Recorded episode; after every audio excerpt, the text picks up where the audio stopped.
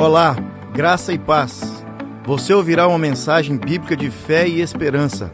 Estamos orando para que esta mensagem lançada germine, cresça e frutifique em sua vida, para a glória de Deus Pai. Jesus te abençoe. Eu não sei se você já percebeu, mas tudo tem mudado, não é verdade? Tudo tem mudado de uma forma extraordinariamente rápida, tudo. Se você parar um pouquinho, você vai lembrar de quando você não tinha celular. Lembra disso? Aquele tempo que você não tinha celular. Hoje o Pedro me mostrou que um amigo dele de 5, 6 anos ganhou um celular e já mandou uma mensagem para ele. Tudo muda. Com 5, 6 anos, talvez você ainda nem tinha calçado o primeiro sapato. Meu pai foi calçar o primeiro sapato já um pouco mais de 5, né? Aquele sapato apertado, que apertava os, os dedos, que era do avô, que passou para o pai. Não era assim antigamente? Era assim, era assim. Tudo muda muito rápido, e se nós não mudarmos também nessa mesma velocidade, nós iremos ficar para trás. Iremos ficar para trás. Isso não é ruim. Mudar não é ruim. Só que mudar, nós precisamos é, de disposição para mudar. Não é verdade? Nós precisamos estar dispostos a mudar. E tudo muda inclusive a vida cristã. Ah, mas não é a mesma Bíblia? Sim, é a mesma Bíblia, mas tudo mudou. Tudo mudou. Então, o jeito que você fala do Evangelho para alguém, para o próximo, também muda, à medida que o tempo caminha. O Evangelho é o mesmo, mas as estratégias, as abordagens são diferentes. E nós precisamos prestar atenção nisso, muita atenção nisso. Do, da mesma forma que o seu pai explicou e, e fez com que você caminhasse no Evangelho, hoje mudou. Hoje há mais competição. O menino de 5, 6 anos já tem um aparelho na mão, competindo com a Bíblia, não é verdade? Existem os aplicativos da Bíblia, mas também existem outros milhares de outros aplicativos que competem com os aplicativos da Bíblia no celular, nos aparelhos. Então tudo mudou e nós precisamos mudar. Eu vi essa semana uma frase, aliás, revi essa semana uma frase que me chamou muita atenção. É, o que é ser uma pessoa é, estratégica hoje? O que é hoje ser uma pessoa estratégica? É você pegar aquilo que todo mundo tem e fazer daquilo algo diferente. Isso é ser estratégico nos dias de hoje. Como igreja, o que é ser estratégico hoje como igreja é pegar aquilo que todo mundo tem nas suas mãos e fazer daquilo algo diferente. E aqueles que hoje, nesse tempo que nós vivemos, têm essa mentalidade, eles caminham de uma forma mais rápida e mais estratégica e alcançam mais resultados. Dentro da nossa casa, porque alguns alcançam mais resultados do que os outros porque sabiamente estão usando estratégias de acordo com a realidade que nós vivemos. Sabiamente estão usando estratégias de acordo com a realidade que nós vivemos. Cinco anos atrás já é ultrapassado. Dez anos atrás nem se fala. Vinte anos atrás, quando nós tínhamos aí, na minha, eu tinha vinte já, completamente diferente. E o que falar de 50, 60 anos atrás? Só para você ter uma noção, a igreja que permaneceu do mesmo jeito, a igreja que tem 60 anos e permaneceu do mesmo jeito, ela está morrendo. Ela está com seus dias contados. Deixa eu te dar um outro dado mais forte ainda. O cristão que permaneceu do mesmo jeito de 10, 15, 20, 30, 40, 50 anos atrás, ele está definhando. Nesse mês de abril, não existe outro mês mais estratégico para pregar o Evangelho ensinar os nossos filhos a respeito da fé cristã do que esse mês de abril. Páscoa. O mês onde nós celebramos a Páscoa.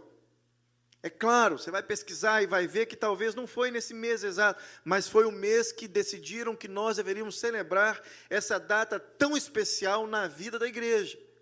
e na vida do corpo de Cristo, nós cristãos. Como você celebrou a Páscoa? Vou te dar um dado interessante. Quando você tinha 10 anos, se você nasceu na igreja, foi criado na igreja, quando você tinha 10 anos, você celebrava a Páscoa de forma diferente como você celebra hoje. Está vendo como que as coisas mudaram? Como você celebrava a Páscoa quando você tinha 10 anos dentro da sua casa, hoje você celebra essa Páscoa com o seu filho que tem 10 anos de forma completamente diferente. Lembra como vovô, a vovó celebravam a Páscoa? Lembra como a igreja celebrava a Páscoa?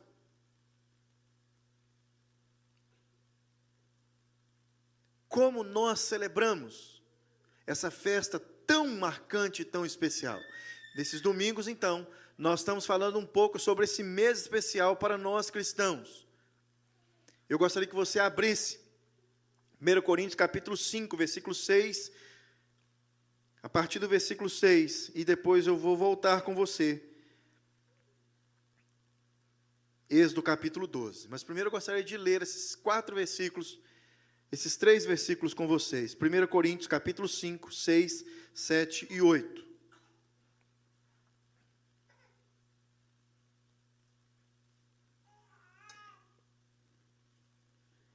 Nós gostamos de celebrar, não é? Gostamos. Toda oportunidade que nós temos de fazer uma pequena celebração, nós fazemos. Olha como que as coisas mudaram. Eu fiz 40 anos em fevereiro.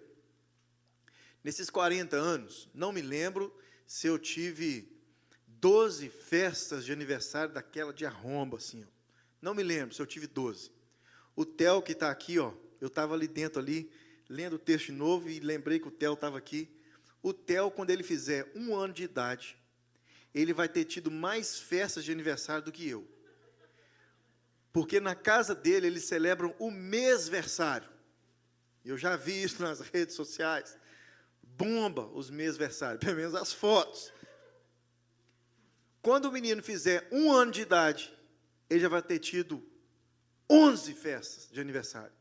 E eu com 40, com ciúme do menino de um ano de idade as coisas mudaram. As coisas mudaram. Olha o texto que nós vamos ler, versículo 6, capítulo 5, 1 Coríntios. Não é boa a vossa jactância, não sabeis que um pouco de fermento leveda toda a massa? Lançai fora o velho fermento, para que sejais nova é, massa, como sois de fato, sem fermento. Pois também Cristo, nosso Cordeiro Pascal, foi imolado. Por isso, celebremos a festa não com o velho fermento, nem com o fermento da maldade e da malícia, e sim com os asmos da sinceridade e da verdade. Por isso, celebremos a festa não com o velho fermento, nem com o fermento da maldade e da malícia, e sim com os asmos da sinceridade. Agora, gostaria que você fosse, é, virasse em várias páginas até Êxodo capítulo 12 e ficasse com esse texto aberto. Todos nós gostamos de celebrar, inventamos ocasiões para celebrar. Conheço pessoas que fizeram cirurgias e eles celebram a data que eles saíram da cirurgia porque para alguns deles foi uma nova vida, uma nova maneira, uma nova chance de vida. Então, todo ano, naquela data, naquele mês, naquele dia específico, eles celebram a vida por causa de uma cirurgia que fizeram. Todos nós deveríamos celebrar a ceia, a Páscoa, com mais emoção. O que aconteceu no Egito, nós deveríamos lembrar nesse mês de abril como cristãos verdadeiros e celebrar com mais entusiasmo. Nesse mês de abril é o mês que nós deveríamos todos os dias mostrar para os nossos filhos o que é o cristianismo, o que é a, a, a fé que nós seguimos, o que é esse Jesus que morreu numa cruz por nós, a Páscoa cristã hoje, o que é celebrar a ceia todo primeiro domingo do mês aqui na nossa igreja. Nós deveríamos observar esse dia, essa data tão especial, como esperar essa data tão especial, para que nós pudéssemos fazer uma grande celebração, a fim de instruir toda a nossa casa a respeito desse dia tão marcante, lá em Êxodo capítulo 12, e esse dia tão marcante em Jesus Cristo, o nosso Senhor. Israel havia ficado 430 anos vivendo uma amarga escravidão, e vem Moisés e disse: Deixe o meu povo ir. Ao ouvir a mensagem, Faraó endureceu seu coração e vem todo o contexto aqui do capítulo 12. Golpe final, a matança dos inocentes. A Páscoa foi um dia da independência de Israel. Os hebreus se tornaram livres para servir a Deus no deserto. Ou seja, nesse dia marcante aqui do capítulo 12, e o que nós lemos lá na frente em 1 Coríntios, esse dia marcante, essa festa, essa celebração foi marcada porque aqui Deus tira o seu povo e institui uma nova nação, o povo de Deus. E nós deveríamos celebrar porque hoje nós estamos inseridos nesse povo. Nós somos o povo de Deus. A Suzana tem uma amiga, contei aqui no culto, de, é, na, no encontro que nós fazemos com os pais, aqui 5h30. Os pais que vêm trazer os seus filhos na escola dominical eles estavam perdidos por aí, nós juntamos eles e nós fazemos uma celebração com eles aqui às 5h30. E semana passada, semana retrasada, Suzana recebeu um, um, uma foto da uma amiga dela que é, mora em Israel.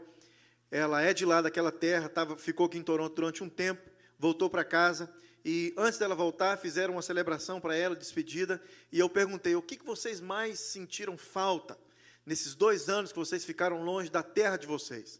E ela falou: nós sentimos falta das nossas celebrações, das festas que nós fazemos em família.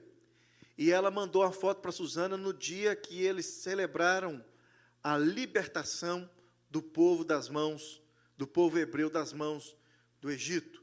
Por que eles celebram, essa família celebra essa libertação? Porque eles não acreditam em Deus. São judeus, mas não são ateus. Então eles não celebram a Páscoa. Eles celebram o dia que a, o povo deles foram é, tirados, do, foram libertos do Egito. Não falam quem, porque não acreditam. E eles celebram esse dia. Celebram esse dia. Como nós celebramos o 7 de setembro. Lembra? Nós aprendemos na quarta série o que é o 7 de setembro? Assim como nós celebramos. Eles também celebram esse dia especial.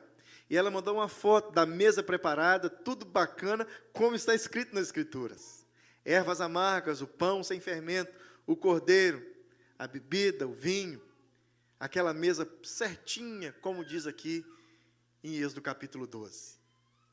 Então, o que é essa celebração que nós deveríamos observar e ensinar para os nossos filhos?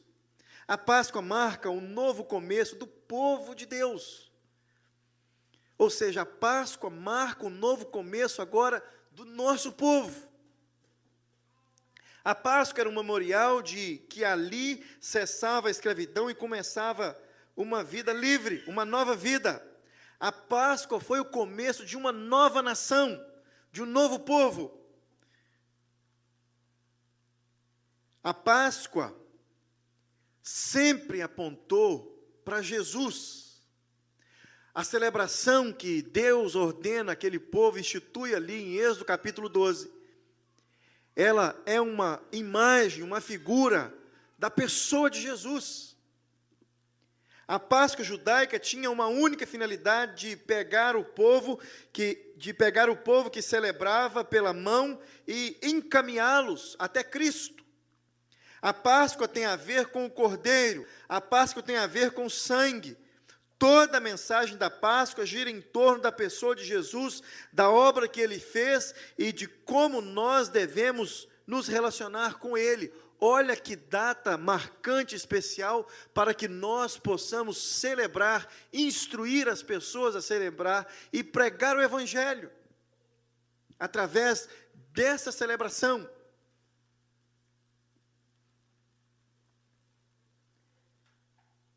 Semana passada nós vimos com Gustavo que a Páscoa revela o projeto de Deus na redenção da família.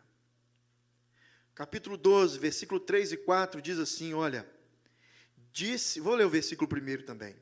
Disse o Senhor a Moisés, Gustavo leu esse texto aqui semana passada. Disse o Senhor a Moisés e a Arão na terra do Egito: Este mesmo será o principal dos meses será o primeiro mês do ano. Falai a toda a congregação de Israel, dizendo: Aos dez deste mês, cada um tomará para si um cordeiro segundo a casa dos pais, um cordeiro para cada família. A Páscoa revela o projeto de Deus na redenção da família. E eu gostaria de Conversar com você hoje sobre a Páscoa mostra que Deus salva o seu povo através do cordeiro que foi morto.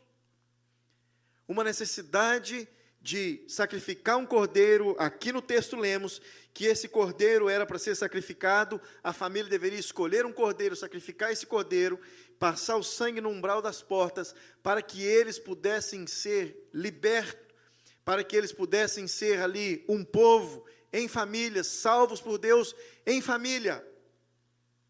A Páscoa então mostra que Deus salva o seu povo através do cordeiro que foi morto. O cordeiro da Páscoa é o cordeiro divinamente apontado. Eu não sei se vocês se recordam, mas quando Abraão e Isaac, na caminhada rumo ao monte para o sacrifício, lembra da pergunta que Isaac fez para Abraão? Lembra da pergunta? Onde está o cordeiro? João Batista, anos depois, responde a pergunta de Isaac, dizendo: Eis o cordeiro de Deus que tira o pecado do mundo. Então a Páscoa é, mostra que Deus salva o seu povo através do cordeiro, do cordeiro que foi morto e o cordeiro da Páscoa é divinamente apontado. Filipe disse para o eunuco que vinha lendo Isaías 53 que o cordeiro era Jesus. Atos capítulo 8, versículo 35. Paulo disse para a igreja de Corinto que Jesus Cristo é o nosso cordeiro pascal e lemos isso aqui em 1 Coríntios capítulo 5, no versículo 7. Pedro disse que fomos remidos pelo precioso sangue, como de, como, é, de cordeiro sem defeito, sem mácula, o sangue de Cristo. 1 Pedro capítulo 1. João vê o cordeiro no céu, que é Jesus, e o apresenta como esse cordeiro que foi morto, mas que está vivo pelos séculos dos séculos. Apocalipse capítulo 5, versículo 6. Então, esse cordeiro, o cordeiro de Deus, é o cordeiro divinamente apontado. Então, essa Páscoa, a Páscoa que nós celebramos, foi apontada por Deus. O cordeiro é Jesus e nós celebramos Jesus. Jesus é o cordeiro suficiente para uma pessoa. Jesus é o cordeiro suficiente para uma família. Jesus é o cordeiro suficiente para toda a nação. Jesus é o cordeiro suficiente para todo mundo. Olha o que diz 1 João capítulo, capítulo 1, versículo 29. No dia seguinte, João viu Jesus, João Batista viu Jesus, que vinha para ele e disse: Eis o Cordeiro de Deus, que tira o pecado do mundo.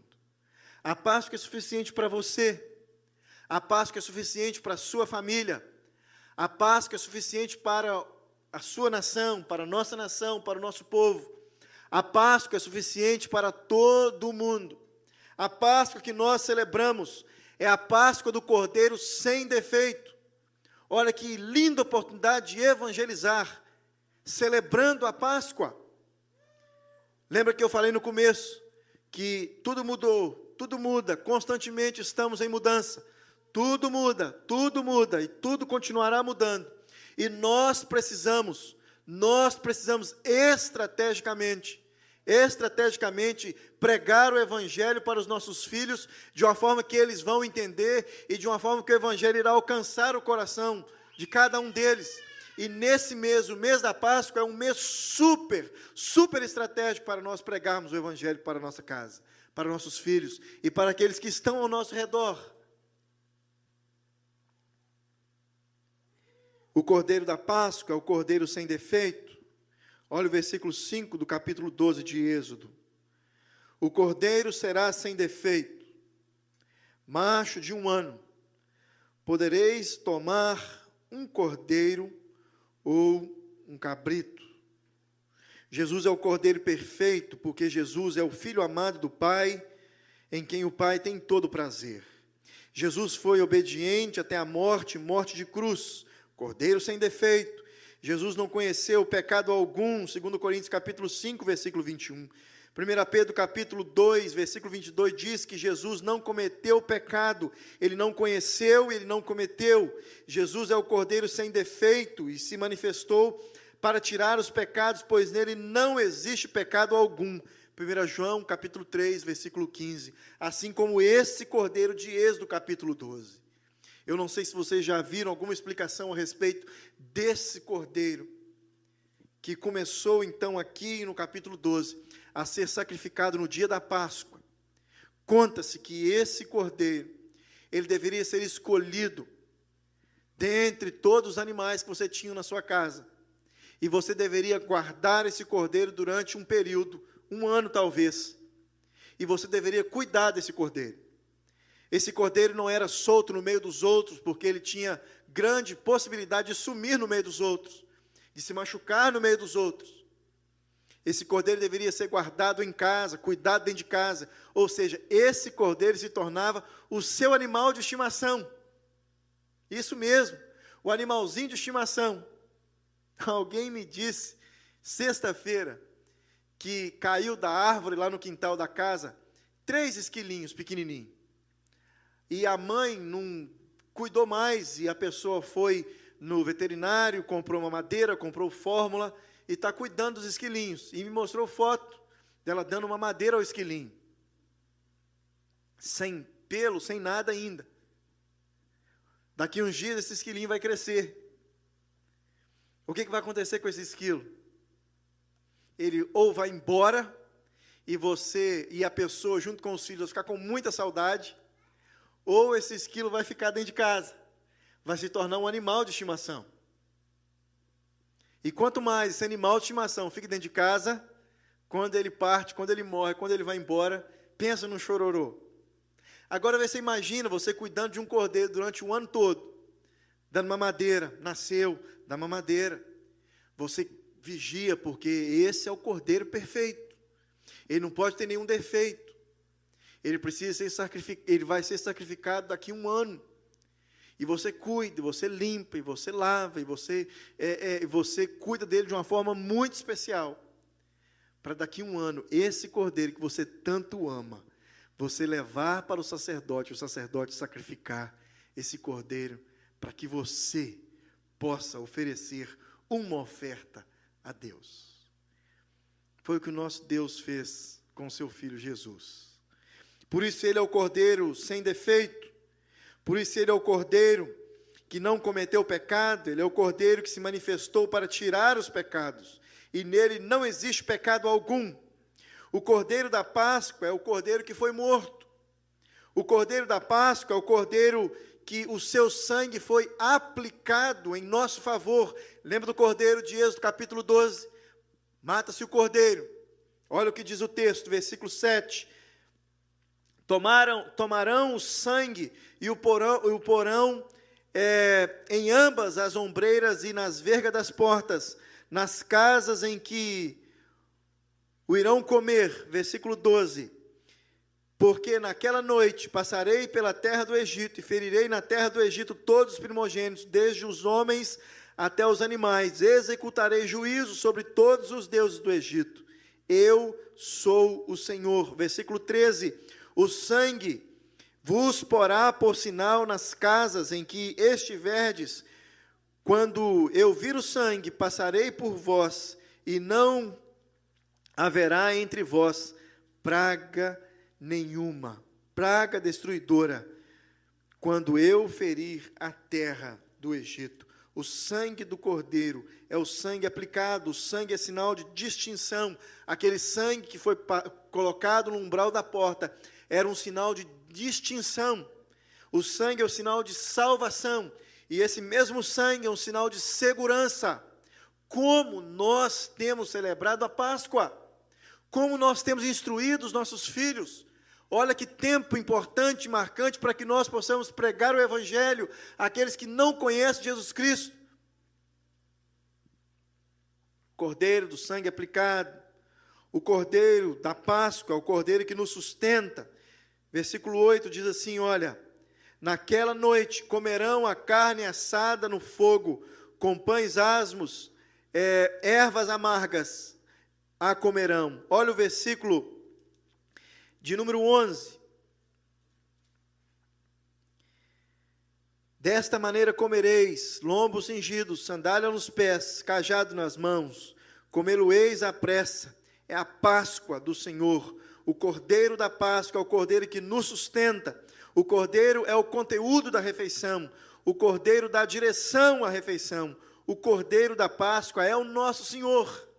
Hoje nós celebramos a Páscoa cristã nesse momento que nós celebramos como ceia do Senhor, como nós temos celebrado a ceia do Senhor, como nós temos instruído os nossos filhos. Eu, olha, se fosse nos dias de hoje, como eu disse, tudo mudou, não é verdade? Tudo mudou. E vocês que são mais ou menos da minha idade ou mais velho, lembra que nós não podíamos nem sequer olhar para o pão e para o vinho, lembra disso? Nem tocávamos naquilo. Parece que nós já nascíamos ali e com o bebê no colo ainda, nós nem piávamos no colo da mãe para querer o pão e o vinho. Super sagrado, super santo, super reverente. O cordeiro e o sangue. Lembra disso? Veja como as coisas mudaram. Como nós celebramos a ceia hoje como nós participamos desse banquete hoje, desse cordeiro que é o nosso sustento, desse cordeiro que é o conteúdo da nossa refeição, desse cordeiro que dá direção para no, o nosso alimento espiritual. Olha como Deus dá instrução para esse povo em Êxodo capítulo 12: vocês não irão comer de qualquer jeito. Vocês não irão comer dessa Páscoa de qualquer jeito. Vocês irão matar um cordeiro que sirva para toda a sua família comer. Se ele for um pouco maior, chame outros. Agora vocês vão comer tudo. Nada vocês, vocês vão levar no dia que vocês saírem daqui. Eles nem sabiam o dia, eles estavam a horas desse, desse momento. Como nós celebramos esse dia tão especial. Nós vamos continuar domingo que vem. Domingo que vem Pastor Fabiano vai falar sobre essa Páscoa como memorial que deve ser perpetuada a fim de que as novas gerações conheçam a salvação de Deus. Êxodo capítulo 12 vai falar que nós, Deus falando para esse povo aqui, o povo escolhido, que eles deveriam celebrar para que a próxima geração conhecesse tudo aquilo que eles estavam fazendo. Como nós celebramos esse mês tão marcante e tão especial. Eu gostaria de dar uma dica para você antes de você ir embora. Esse mês ainda não acabou. Nós estamos ainda no mês da Páscoa. Se você não fez, você deveria fazer ainda hoje, talvez essa semana, uma pequena celebração mostrando para a sua família, para os seus filhos, o que é realmente o que nós celebramos. O que a Páscoa de Êxodo capítulo 12 tem a ver com a Páscoa dos Evangelhos, com a morte de Cristo na cruz, com Deus agora comprando um povo escolhido, nós, gentios, nós somos enxertados na videira, nós somos a Páscoa do Senhor, nós celebramos a Páscoa do Senhor, porque nós somos esse povo comprado pelo sangue de Cristo Jesus. Como nós celebramos a Páscoa? Tudo mudou tudo muda, tudo tem mudado. Como nós temos abordado nossos filhos, como nós temos abordado os nossos amigos, como nós pregamos o Evangelho para essa turma.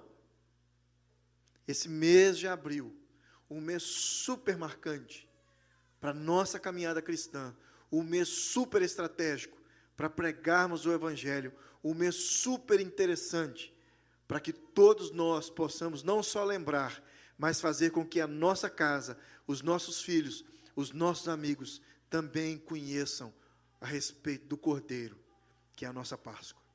Vamos orar? Você pode fechar os seus olhos.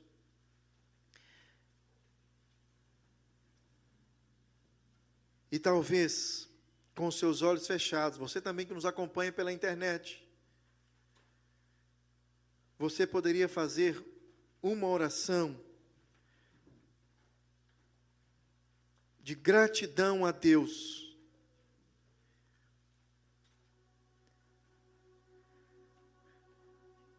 Porque você foi incluído nesta celebração da Páscoa.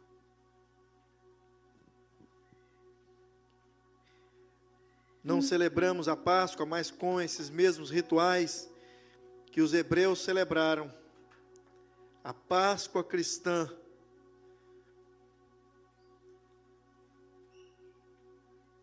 precisa ser celebrada, não usando os mesmos rituais, mas ela precisa ser celebrada.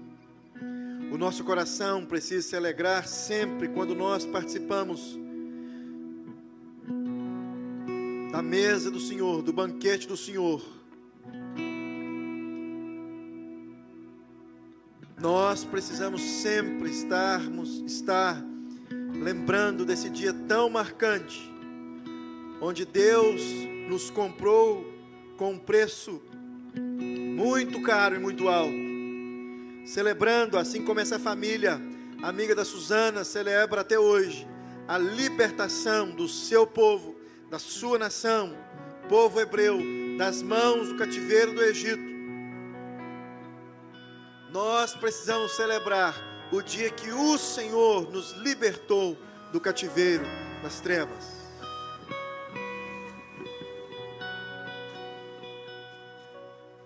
Eu não sei se você já prestou atenção, mas no livro de Atos, todas as vezes que os discípulos evangelizavam, eles davam testemunho de como foi a sua conversão. Eles davam testemunho de como a Páscoa, de como o Cordeiro, de como o sangue, de como o corpo de Cristo foi partido e vertido por eles, como o Senhor havia os alcançado. Creio que não existe testemunho maior do que contar para os nossos filhos, do que contar para os nossos queridos, do que contar para os nossos amigos como foi a nossa conversão. testemunho poderoso daquilo que Deus fez na sua vida e na minha vida. Um testemunho poderoso daquilo que Deus fez, tirando um coração de pedra, colocando um coração de carne, o velho homem sendo agora nova criatura, um novo homem. Testemunho de conversão, nova família, novo povo. nova vida em Cristo Jesus, o nosso Cordeiro Pascal. Deus, que o Senhor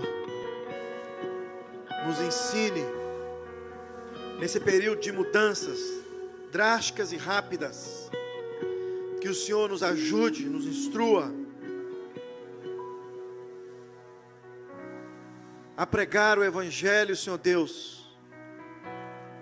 não com novos materiais, porque nós temos a palavra de Deus como nosso, a nossa regra de fé e prática, mas com novas estratégias, Senhor Deus, para alcançar os perdidos, os nossos filhos, nosso cônjuge, nossa casa, os nossos tios, a nossa família.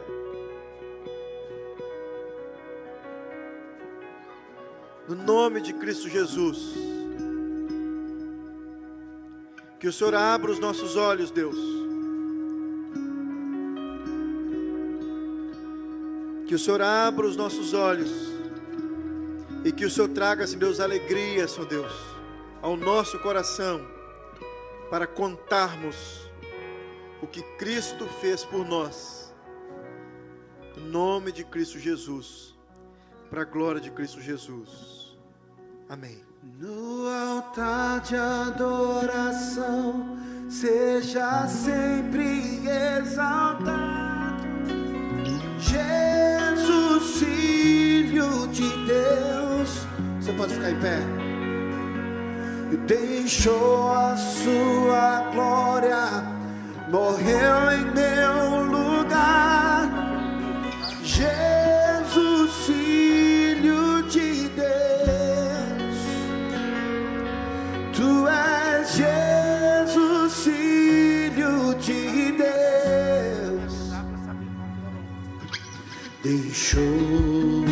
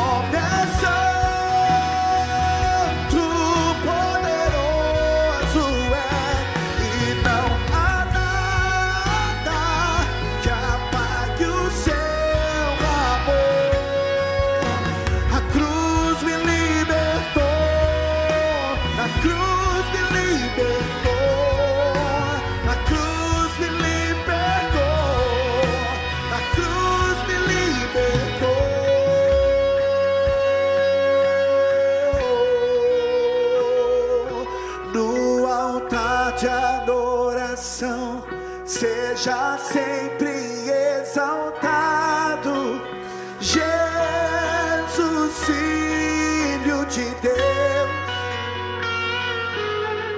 deixou a sua glória, morreu em meu